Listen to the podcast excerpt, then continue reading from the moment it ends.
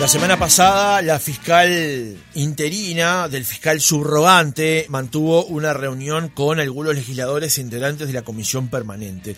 El pedido que hace la fiscal Ferrero es que el Parlamento apruebe las venias para designar varios fiscales en Montevideo y en el interior del país. Pero además de esa discusión vinculada a que el Parlamento apure esas venias, hay una discusión de fondo con respecto al tema del cargo de fiscal general un cargo que está vacante tras la salida de Juan Gómez, perdón, de Jorge Díaz.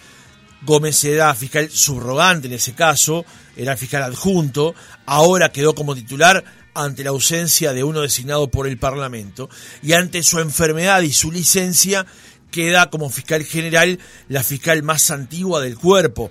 Hay integrantes de la coalición de gobierno que pretenden que siga Ferrero en el cargo. Hay integrantes de la coalición que pretenden crear un triunvirato para dirigir a la Fiscalía General de la Nación y desde el Frente Amplio ni chicha ni limonada.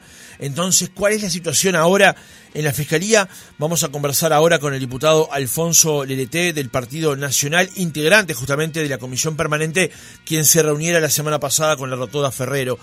Diputado Lerete, ¿cómo le va? Buenos días. Muy buenos días, un gusto compartir este espacio con usted, con toda la audiencia. Efectivamente fue una solicitud que hizo antes de la licencia médica el fiscal, en este caso subrogante, Juan Gómez, de solicitar entrevista a la comisión permanente para acelerar los plazos de aprobación de estas 15 venias, 15 venias para fiscales. Una vez que Mónica Ferrero, la fiscal en este caso interina, eh, toma contacto con la función, comienza vía electrónico enviar individualmente a cada uno de los integrantes de la comisión permanente esa solicitud. Algunos contestaron, otros seguramente por las fechas que es bastante eh, complicada en virtud de que muchos integrantes de distintas secretarías del Parlamento toman asueto, no contestaron, pero los que sí, en este caso remitimos logrado correspondiente hacia eh, Fiscalía, recibimos una contestación y sobre esa base pactamos una reunión. Esa reunión eh, fue en nuestro despacho por espacio de una hora quince, una hora veinte. Antes lo había hecho con la senadora Gloria Rodríguez, con el diputado eh, también de ese partido, de nuestro partido y, y del sector de realismo Juan Rodríguez. Después que se reunió con nosotros fue a reunirse la fiscal interina con el senador de Cabildo Abierto Domenetti, sí que sé que también eh, lo hizo o lo está por hacer con el presidente de la Comisión Permanente del Frente Amplista, José Carlos Maía. El contenido de la reunión fue muy, muy puntual, acelerar en sí esas 15 venias sobre la base de tres premisas fundamentales. La primera, la más importante, mejorar la gestión con todos los fiscales en la cancha, como utilizamos esta metáfora deportiva. Segundo, realizar algunas correcciones en virtud de que determinado personal estaba cumpliendo funciones superiores, pero no estaba reconocido como tal. Y eh, por último, aquellos eh, funcionarios que habían ganado determinados concursos, pero tampoco tenían, en este caso, la, la venia parlamentaria a, a tales efectos. Son 15, de los cuales 10 corresponden a adscriptos, fiscales adscriptos, 3 a nivel de lo que es la Fiscalía de Montevideo y otros dos fiscales departamentales del interior. Diputado, ¿la Comisión Permanente eh, puede sancionar estas venias? Es decir, la Comisión Permanente primero remite a una subcomisión, que es una subcomisión de venias integrada por cinco legisladores, que allí analiza los perfiles, analiza la información que se remite en esa cadena que comienza en Fiscalía, pasa por el Ministerio de Educación y Cultura, sigue por lo que es el Ejecutivo en Presidencia y la recibe en este caso la Comisión Permanente. Una vez que el AUDE, esa subcomisión, lo eleva a lo que es el plenario que vamos a tener de la Comisión Permanente, que se va a adelantar 10 eh, días, y a partir de allí toma una postura. Obviamente que de antemano ya se sabe, porque se ha hecho público, que la coalición de gobierno en toda su dimensión, en su plenitud, por unanimidad, va a estar apoyando estas 15 veñas y es oficialmente lo que hemos escuchado y que Frente Amplio también seguramente va a acompañar. la Pero le hacía la pregunta, diputado, si la Comisión Permanente puede aprobar las veñas, porque sabemos que la Comisión Permanente no puede aprobar leyes. Le preguntaba si puede aprobar veñas. Sí, sí, sí, sí, es correcto pero el procedimiento es el que, es el que le dije, su comisión primero, labra un informe, lo remite en la comisión permanente y la comisión permanente eh, lo aprueba no. En este caso están los votos para aprobarlo. Y un detalle no menor, la primera reunión del 2024 estaba pactada para el 29, haciéndonos eco, y yo creo que habla muy bien de quien pidió la reunión, pero quien recibió la solicitud y actuó en consecuencia, vamos a adelantar esa primera reunión para el 19. Es decir, el viernes 19 primero se trata las venias y después se recibe al eh, ministro del Interior, Nicolás Martinelli, que por voluntad propia remitió una nota diciendo que quería ser recibido por la Comisión Permanente. Diputado, eh, en el caso de las venias, eh, ¿cuál es la, explicación que da el Parlamento de que no se hayan aprobado anteriormente, digamos? ¿Por el trabajo legislativo de diciembre, por ejemplo, que fue muy intenso? Es decir, las veñas fueron llegando, cuando digo fueron llegando, es decir, no es que hayan llegado en octubre o en noviembre, fue en el mes de diciembre, existe allí un tratamiento interno también de corte administrativo y en este sentido con el receso parlamentario que fue el 15 de diciembre, pasó para su abordaje en la comisión permanente que tiene la facultad de poder aprobar esas leyes. Es muy común, es muy común que se dé en cada edición de comisión permanente año tras año que se traten distintas venias. En este caso era un número importante, es un número importante de 15, por eso la reunión para acelerar esos plazos porque después pasa por distintas etapas donde lo que hoy aprobamos quizás de repente se pueda estar ejecutando recién en marzo o en abril. Por eso la solicitud expresa de poder acelerar esos tiempos y cumplimos. Ese es el título que nosotros hoy eh, queremos también resaltar, que ante la solicitud de Fiscalía el poder político cumplió. Diputado, ¿por qué no hay registros gráficos de la reunión que tuvo usted con la doctora Ferrero? Bien, en este sentido tenemos que, que respetar en sí lo que es la investidura de esta fiscal, que obviamente hoy interinamente está ocupando esa función, pero todos sabemos que tiene una tarea gravitante en el tema narcotráfico. Es decir, allí, en este sentido, y, tenemos que ser muy, muy claros, solicitó eh, mantener privacidad, y cuidar eh, su imagen, no fotografías, no filmaciones, no declaraciones, y obviamente que nosotros no solamente lo entendemos, lo comprendemos, sino que lo apoyamos y lo respaldamos, ¿verdad? Porque en ese sentido ya se han dado eh, determinadas eh, amenazas en sí sobre la figura de quien hoy está ocupando este interinato, pero habitualmente la vemos eh, combatir y trabajar en el ámbito del, de la lucha contra el narcotráfico y en este sentido, obviamente que pidió especialmente eh, mantener eh, la identidad bajo resguardo, no eh, fotografías, no filmaciones, no declaraciones, y le digo, los comunicadores que allí estaban esperando que terminara la reunión para tener todo lo propio de una actividad de esta naturaleza, así fotos, imágenes, declaraciones, entendieron, pero entendieron realmente de una manera muy contundente la solicitud, en este caso de la doctora, de la fiscal, y por tanto actuaron en, en consecuencia. ¿no? Diputado, le, cambio de tema, mejor dicho, de, óptica o de enfoque sobre, sobre el mismo tema, y tiene que ver con la conducción de la Fiscalía General este, de la Nación. Eh, se, informa en esta jornada que el fiscal general eh, subrogante, Juan Gómez, va a requerir de un tratamiento prolongado. Y de momento, la doctora Ferrero, como fiscal eh, más antigua dentro del cuerpo de fiscales, es la que va a seguir conduciendo la Fiscalía General. Eh, ¿Cuál es su posición con respecto a la continuidad del doctor Gómez al frente de la Fiscalía General? Mire, cuando se dio todo el proceso donde el titular en sí de Fiscalía eh, presentaba renuncia, el doctor eh, Díaz, así se abrió todo un, paréntesis de conversación, de diálogo, para ver cómo el sistema político partidario, con representación en el Parlamento, podía llegar a las mayorías necesarias en este caso para nombrar un sustituto. ¿verdad?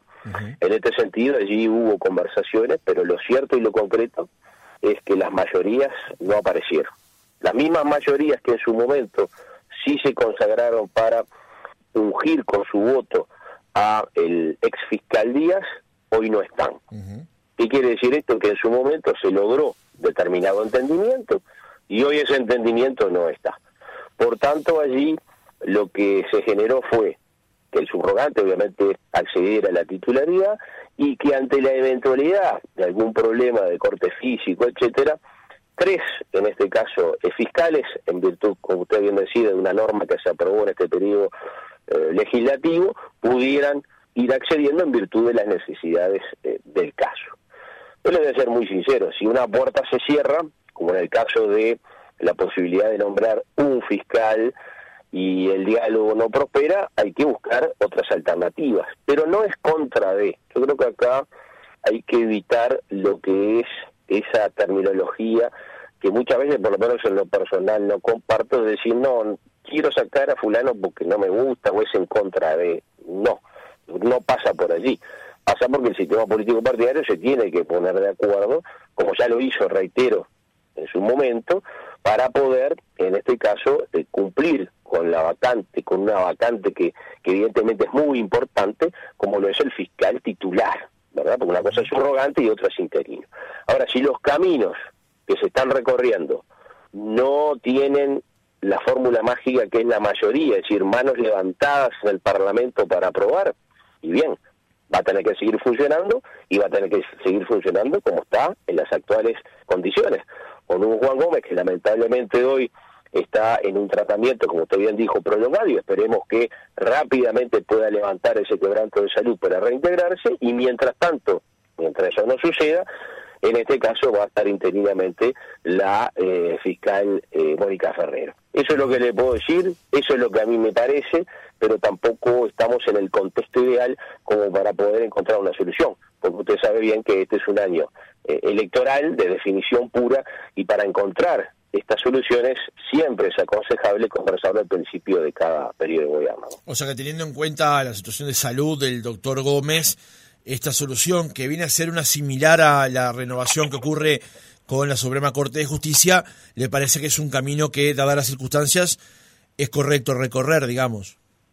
A ver, lo que hoy ya se está dando por la vía de los hechos es una manera de ir avanzando en el entendido de tener alternativas que le den obviamente al sistema la garantía que va a seguir funcionando. Siempre pasó, tampoco es nuevo que se generen estas instancias, han sucedido en otras ocasiones, también han sucedido con otros organismos, usted bien lo sabe, Corte Electoral, por ejemplo, hubo un tiempo muy prolongado de la Corte Electoral donde sus miembros continuaron porque no había allí el entendimiento para encontrar las mayorías, se encontró en su momento con la Argentina, lamentablemente sucedió lo que aconteció y todos sabemos, y ahora obviamente estamos en otro proceso. Por eso digo que a veces esas mayorías, que para mí están muy bien consagradas en la norma, en la constitución, en las leyes, es difícil a veces alcanzarlas, pero también pone a prueba lo que es el entendimiento de un sistema de partidos, de un sistema político que obviamente para mí es uno de los mejores, como es el uruguayo.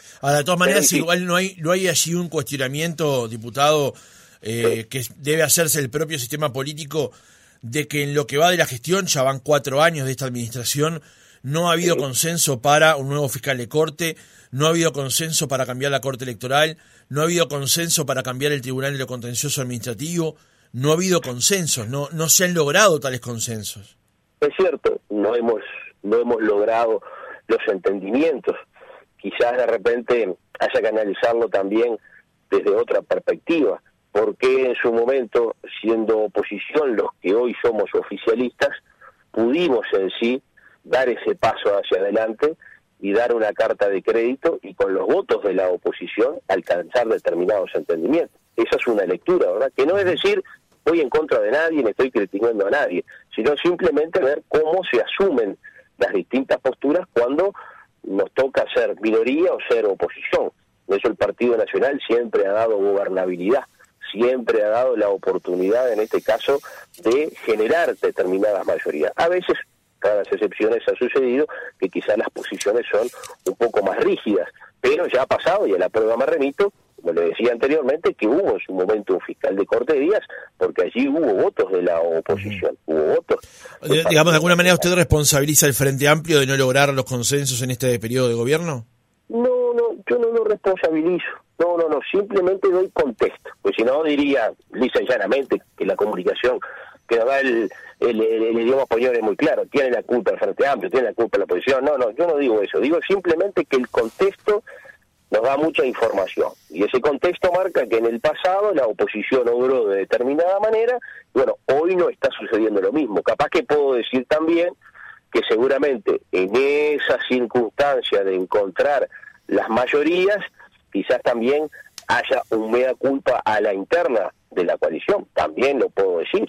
En ese sentido yo creo que no es un tema de asignar culpas o responsabilidades, sino ver los contextos donde en definitiva en el pasado allí la oposición jugó un rol importante y en esta ocasión ya la, la prensa salió hoy que efectivamente el Frente Amplio ya se plantó con una posición y la va a mantener, que la respetamos obviamente, pero que no quizás condice con lo que sucedía en su momento en, en otras épocas. Eh, diputado, en el cierre, 30 segundos, eh, ¿usted prefiere una conducción de la Fiscalía General en manos de una persona o prefiere un triunvirato como ha pautado, por ejemplo, el diputado Gustavo Subía y como ahora parece que da impulso a algún sector del Partido Nacional? Mire, es un tema de opinión y obviamente en la Fiscalía nunca tuvimos. Cuando opina, por ejemplo, Subía, que si estuvo, tiene determinados elementos como para poder decir si no funciona porque no hay entendimientos en la definición de una persona, busquemos este triunvirato a los efectos de viabilizar las mayorías. Por otro lado, hemos consultado otras bibliotecas y quizá ven con ciertos bemoles, ciertos reparos, lo que puede hacer ese, esa entidad de tres cabezas. En definitiva, acá la clave son las mayorías, y será por la vía individual, o la vía del triunvirato, que si no se alcanzan esas mayorías, obviamente las fórmulas se estarán presentando 5, 6, 400, 500, lo que usted quiera, pero las mayorías obviamente si no están, es muy difícil consagrar un acuerdo de esta naturaleza. ¿Pero usted formó opinión propia? Lo que pasa es que la opinión propia, vuelvo a insistir, yo puedo decirle, mire, estoy de acuerdo con el tema del triunvirato, pero tengo elementos que también eh, me han informado de quizás, quizás pueda llevar a eh, determinada acción donde pueda generarse algún perjuicio. Después los que defienden la otra vía me dicen, sí, pero podría ser el único camino para destrabar esta situación. Entonces, es bastante difícil. Ha funcionado siempre así, este, Fiscalía, y, y ha funcionado eh, bien. Yo, yo no tengo reparos en cuanto a lo que es el funcionamiento. Puedo tener, sí, y los tengo como mis compañeros, muchos mis compañeros de coalición, determinadas acciones o conductas que uno obviamente las interpreta de una manera, al momento de eh, pasar raya y decir, hemos presentado tantos casos, y, obviamente uno eh, de, los, de los tantos casos que hemos presentado es lo vinculado con la comisión investigadora que a mí me tocó presidir y que está todo en manos obviamente de Fiscalía, y todavía no hemos obtenido el resultado de la misma, es decir, o pase archivo o en definitiva se inicia un proceso donde puede haber uno, dos, tres, cuatro procesados, etcétera. Es decir, tantas denuncias que se han eh, realizado y que en determinados temas no hemos avanzado, que es lo que usted bien sabe que está arriba de la mesa y es lo que se comenta. Ahora, pero siempre ha funcionado, siempre ha estado, no ha habido en definitiva determinados espacios allí donde no hubiera avanzado lo que es el Instituto Fiscalía. Entonces tenemos que ir separando una cosa de la otra, viendo cuáles son las posibilidades para poder avanzar en definitiva en este tema, teniendo en cuenta que hay un aspecto de salud central de un fiscal eh, subrogante que extraoficialmente se ha informado por los medios de prensa que puede ser un tratamiento prolongado, que viene obviamente eh, la fiscal en este Ferrero eh, de manera interina ocuparlo, pero que hay otros dos fiscales también en esa eh, lista de apelaciones. Estamos hablando de Rodríguez y de Gilberto Rodríguez, que evidentemente le dan cierta cobertura y continuidad a un sistema que no puede quedar huérfano, obviamente. Alfonso LT, diputado del Partido Nacional, gracias por haber estado otra mañana con nosotros. No, gusto, a la orden como siempre, buena jornada y saludo a toda la audiencia.